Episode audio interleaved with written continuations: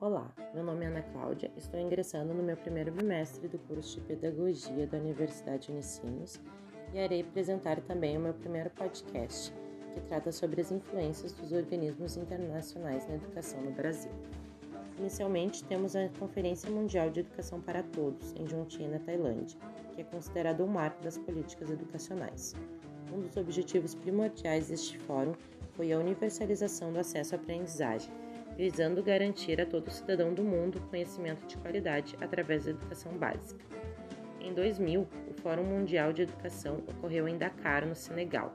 Mesmo tendo se passado 10 anos, ainda persistiam os déficits na área, como o grande contingente de analfabetos absolutos e funcionais.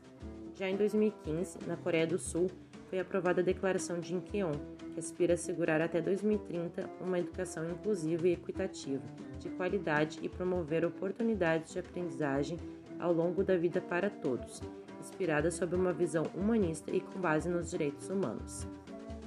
A partir destes fóruns, esboçou-se algumas das principais políticas públicas para a educação básica no Brasil, destinadas a cumprir resoluções das conferências mundiais com estratégias e prazos estabelecidos. Um destaque temos a Lei 9.394, de 20 de dezembro de 96, que determinou a obrigatoriedade do ensino fundamental, com duração de 9 anos, iniciando-se aos 6 anos de idade. Mais tarde, em 2009, estabelecendo o ensino dos 4 aos 17 anos e ampliando a abrangência dos programas suplementares para todas as etapas da educação básica. Em 2013, através da Lei de 12.796, foi normatizada a educação básica a mais de 900 milhões de adultos de modo gratuito e obrigatório. Uma das últimas reformas na educação básica é sancionada pela Lei 13.415 de 2017, que estabelece novas diretrizes e bases para ensino médio, determinando que os conteúdos sejam divididos em duas partes. A lei ainda institui a política de fomento à implementação de escolas de ensino médio em tempo integral. Com isso, observamos que estes encontros estabeleceram grande influência nas legislações referidas. Algumas organizações que têm mais domínio nas recomendações para a educação são o Banco Mundial e a ONU.